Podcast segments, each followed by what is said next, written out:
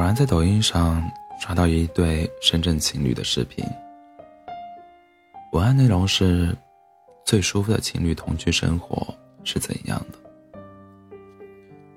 视频里这对情侣没有过多的对白和交流，两人踏入电梯，自然的搂住彼此的肩膀。回到家后，男生去冰箱里拿出一杯冰啤酒，不忘给女友倒好他喜欢的热牛奶。女孩子则会洗好刚刚买的葡萄，放在男生的电脑桌上，然后两人背对着镜头。有时是在各自忙着彼此的事，有时则意味着看同一部电影。没有甜言蜜语和昂贵隆重的仪式感，这段恋情中的舒适却令很多人羡慕。最好的恋爱状态就是让让两个人都感到舒服。有人说，恋爱中舒适的状态就是。我是爱你的，你是自由的。朋友阿凯和女友露露已经异地恋两年了，两人已经进入了瓶颈期。阿凯也开始把重心转移到自己的生活工作上，想给两人创造更好的未来。可是露露却一时间很难适应这种平淡和习惯，甚至怀疑阿凯的冷淡就是不爱了。于是，露露每天都要视频通话来查岗阿凯阿凯在哪里，询问每一张新的表情包的来源。露露的敏感和脆弱是可以理解的，可是这样下来，真的让两个人都太累了。阿凯的沉默与露露的敏感就这样一日复一日的消磨着彼此的感情。这种疲惫，相信不少人。都深有感触，爱变成了最漫长的折磨和最刺痛的触碰，就像两只刺猬要拥抱在一起，最后两个人只能选择分开。阿凯如释重负的跟我讲：“我不是不爱他，只是那种不是已经把我推得太远了。”恋爱是找一个让你比独处时更开心的人。如果两如果两个人在一起只剩下不满和埋怨，这段感情也就失去了坚持的意义。爱是柔软着陆的船，而不是角度刁钻的刻薄和让人避之不及的为难。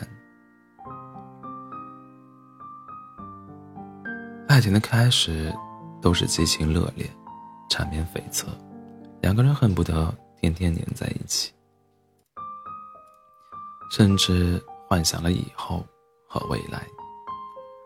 可是当激情褪去，大部分情侣都学不会自处，甚至一些情侣把激情当做爱情，激情消失后，爱情也就不见了。于是。他们就会怀疑身边的人是否真正适合自己，怀疑自己或对方的真心。其实，当激情消退后，真正的爱情才开始浮现。就像《老友记》中的钱德勒和莫妮卡，作为多年好友，他们已经见过了对方最不堪的样子和无数狼狈的时刻。可是却没有离开对方。后来他们才发现，最适合自己的人，原来一直在身边。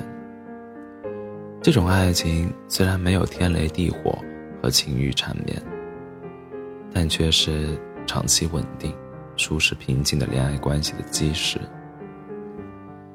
最幸运的状态是，恋人就好像世界上的另一个你。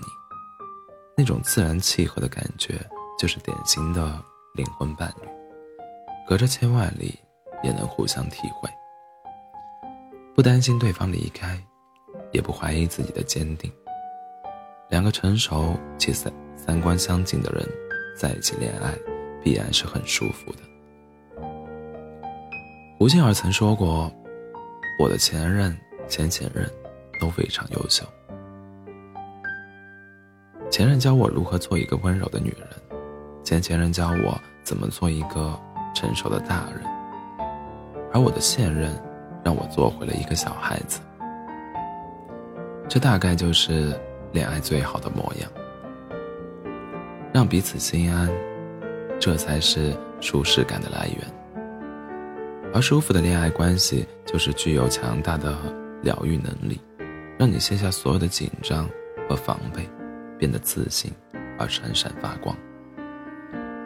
你的感觉永远骗不了自己。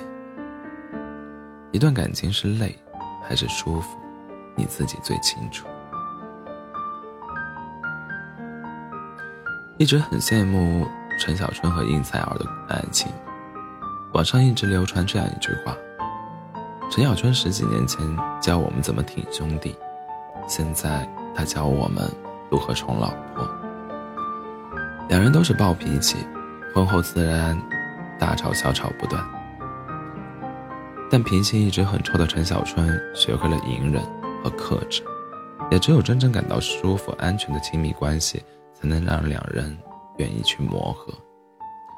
在陈小春的演唱会上，应采儿突然站起来向他抛媚眼，陈小春一秒破功，也笑了起来。最舒服的恋爱状态就是，他在闹，他在笑，有缠绵的激情，细心的陪伴，也有长久的平静。两个人都在爱情中变得更加柔软，也更愿意。无私的为对方去考虑，甚至不用问对方承诺自己一定会变成更好的人。脆弱和抑郁也不用遮遮掩掩，因为看过彼此的狼狈和不安，也更加懂得如何去呵护彼此的脆弱，避开矛盾和痛点。相处舒服的关系，才值得我们奔赴一生，去付出浪漫与深情。恋爱，只要舒服就好。